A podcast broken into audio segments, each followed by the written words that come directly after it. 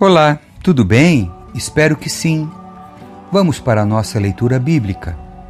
Livro de Apocalipse, capítulo 13. A besta que saiu do mar. Então vi sair do mar uma besta. Tinha dez chifres e sete cabeças, e uma coroa em cada chifre. Em cada cabeça estavam escritos nomes de blasfêmias. A besta parecia um leopardo, mas tinha pés como de urso e boca como de leão. E o dragão deu à besta seu poder, seu trono e grande autoridade. Vi que uma das cabeças da besta parecia mortalmente ferida, mas o ferimento mortal foi curado. O mundo inteiro se maravilhou e seguiu a besta. Adoraram o dragão por ter dado à besta tamanho poder e também a adoraram. Quem é tão grande como a besta? diziam. Quem é capaz de lutar contra ela? Então foi permitido à besta falar grandes blasfêmias, e lhe foi dada autoridade para fazer o que quisesse durante quarenta e dois meses. Ela blasfemou terrivelmente contra Deus, difamando seu nome, seu tabernáculo e os que habitam no céu. Foi permitido à besta guerrear contra o povo santo e vencê-lo. E ela recebeu autoridade para governar sobre toda tribo, povo, língua e nação e todos os habitantes da terra adoraram a besta.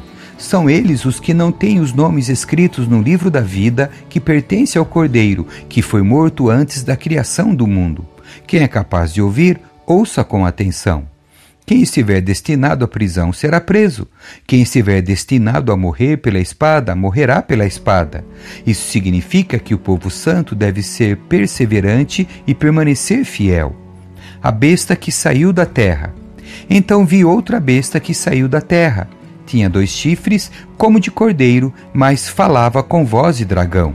Exercia toda a autoridade da primeira besta e exigia que a terra e seus habitantes adorassem a primeira besta, cujo ferimento mortal havia sido curado.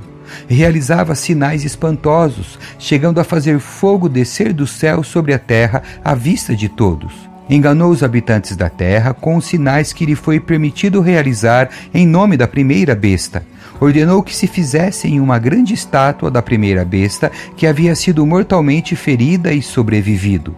Então lhe foi permitido dar vida a essa estátua para que ela falasse, e a estátua da besta ordenou que fossem mortos todos que se recusassem a adorá-la. Exigiu que grandes e pequenos, ricos e pobres, escravos e livres, todos recebessem uma marca na mão direita ou na testa. E ninguém podia comprar nem vender coisa alguma sem essa marca, que era o nome da besta ou o número que representa seu nome. Aqui é preciso sabedoria. Quem tem discernimento, trate de entender o significado do número da besta, que é o número de homem. Seu número é 666 capítulo 14 O cordeiro e os 144 mil. Então viu o cordeiro em pé no monte Sião, e com ele estavam 144 mil que tinham o nome dele e o nome de seu pai escritos na testa. E ouviu um som que vinha do céu, como o som de fortes ondas do mar, como o som de um poderoso trovão. Era como o som de muitos arpistas tocando juntos. Esse grande coral cantava um cântico novo diante do trono de Deus e diante dos quatro seres vivos e dos vinte e quatro anciãos. Ninguém podia aprender o cântico, a não ser os 144 mil que haviam sido comprados da terra.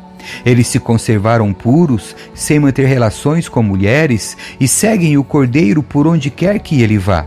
Foram comprados dentre os habitantes da terra como oferta especial a Deus e ao Cordeiro. Não mentem, são irrepreensíveis. Os três anjos. Vi outro anjo que voava no ponto mais alto do céu, levando as boas novas eternas para anunciá-las aos habitantes da terra, a toda nação, tribo, língua e povo. Temam a Deus, dizia em alta voz. Deem glória a Ele, pois chegou o tempo em que Ele julgará a humanidade. Adorem aquele que fez os céus, a terra, o mar e todas as fontes de água. Então outro anjo o seguiu, dizendo em alta voz: Caiu a Babilônia, caiu a grande cidade, que fez todas as nações beberem do vinho da fúria de sua imoralidade. Um terceiro anjo o seguiu, dizendo em alta voz: Aqueles que adorarem a besta e sua estátua, ou aceitarem sua marca na testa ou na mão, beberão do vinho da fúria de Deus, que foi derramado, sem mistura, na taça da ira de Deus, e serão atormentados com fogo e enxofre na presença dos santos anjos e do Cordeiro. A fumaça de seu tormento subirá para todo sempre, e não terão alívio de dia nem de noite, pois adoraram a besta e sua estátua e aceitaram a marca de seu nome. Isso significa que o povo santo deve ser perseverante, obedecendo aos mandamentos de Deus e permanecendo fiel a Ele. E ouviu uma voz que vinha do céu, dizendo: Escreva isto: Felizes os que, de agora em diante, morrem no Senhor. Sim, diz o Espírito, eles são verdadeiramente felizes, pois descansarão de seu trabalho árduo, porque suas boas obras os acompanharão. A colheita da terra. Em seguida, vi uma nuvem branca, e sentado na nuvem, alguém semelhante ao filho do homem. Tinha uma coroa de ouro na cabeça e uma foice afiada na mão. Então outro anjo veio do templo e gritou bem forte para aquele que estava sentado na nuvem: Use a foice e comece a ceifar, pois chegou a hora da colheita, a safra da terra está madura. Assim, aquele que estava sentado na nuvem passou a foice sobre a terra e toda a terra foi ceifada. Depois disso, outro anjo saiu do templo no céu e ele também tinha uma foice afiada. Então, ainda outro anjo, que tinha poder para destruir com fogo, veio do altar e gritou bem forte para o anjo que segurava a foice afiada. Agora use sua foice para juntar os cachos de uvas da videira da terra, pois estão maduras. O anjo passou a foice sobre a terra e encheu de uvas o grande tanque de prensar da fúria de Deus.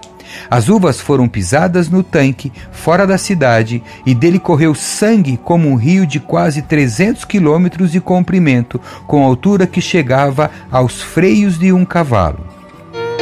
Capítulo 15 O cântico de Moisés e do Cordeiro. Vi no céu outro sinal grande e maravilhoso. Sete anjos seguravam as últimas sete pragas que completariam a fúria de Deus. Vi diante de mim algo semelhante a um mar de vidro misturado com fogo. Nele estavam em pé todos os que haviam vencido a besta, sua estátua e o número que representa seu nome. Todos seguravam harpas que Deus lhes tinha dado e entoavam o cântico de Moisés, servo de Deus, e o cântico do Cordeiro. Grandes e maravilhosas são as tuas obras, ó Senhor Deus, o Todo-Poderoso. Justos e verdadeiros são os teus caminhos, ó Rei das Nações. Quem não te temerá, Senhor? Quem não glorificará teu nome? Pois só tu és santo. Todas as nações virão e adorarão diante de ti, pois teus feitos de justiça foram revelados. As sete taças com as sete pragas. Então olhei e vi que se abriu o templo no céu, o tabernáculo da aliança os sete anjos que seguravam as sete pragas saíram do templo. Vestiam linho branco, sem mancha alguma, com uma faixa de ouro sobre o peito. Um dos quatro seres vivos entregou a cada um dos sete anjos uma taça de ouro cheia da fúria de Deus que vive para todo sempre. O templo se encheu da fumaça da glória e do poder de Deus, e ninguém podia entrar no templo enquanto os anjos não tivessem terminado de derramar as sete pragas. Amém. Que Deus abençoe a sua leitura. Tchau.